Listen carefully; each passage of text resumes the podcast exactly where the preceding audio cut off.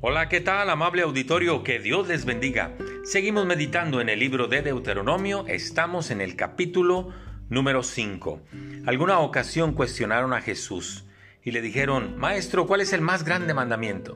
Y el Señor habló de dos, y dijo, amarás al Señor tu Dios con todo tu corazón, con toda tu alma, con toda tu mente, y a tu prójimo como a ti mismo. Y añadió, en estos dos se cumplen toda la ley.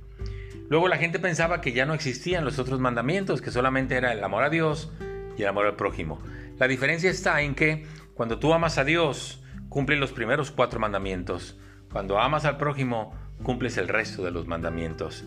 De tal manera que Deuteronomio 5 dice así en el versículo 7, primer mandamiento, no tendrás dioses ajenos delante de mí, porque Dios reclama una adoración exclusiva.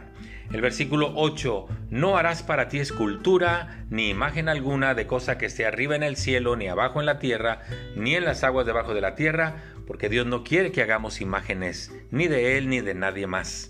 Dice el versículo 11, no tomarás el nombre del Señor tu Dios en vano, porque no tendrá por inocente al que lo haga.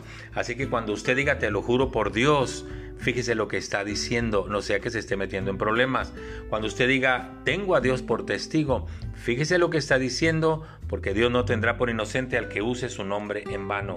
El versículo 12 dice, guardarás el día de reposo para santificarlo como Dios te lo ha mandado, porque Dios quiere que usted tenga una actividad ciertamente laboral, pero que uno de esos días de la semana se lo dedique a Él. En este caso, nosotros hemos apartado el domingo para adorar al Señor.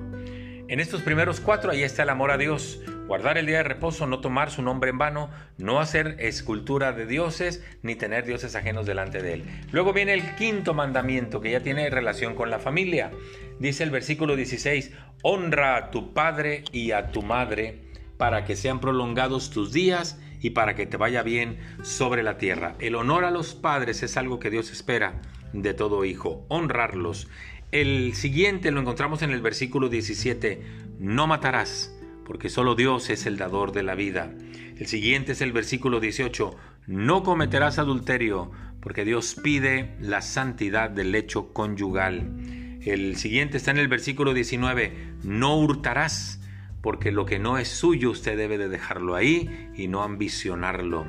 Dice el siguiente en el versículo 20, no dirás falso testimonio contra tu prójimo, porque tampoco te va a tener Dios por inocente si hablas falso testimonio.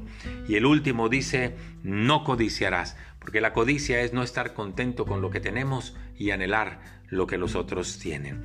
Seamos sabios, entendidos y disfrutemos y vivamos estos 10 mandamientos donde está el amor a Dios y el amor al prójimo.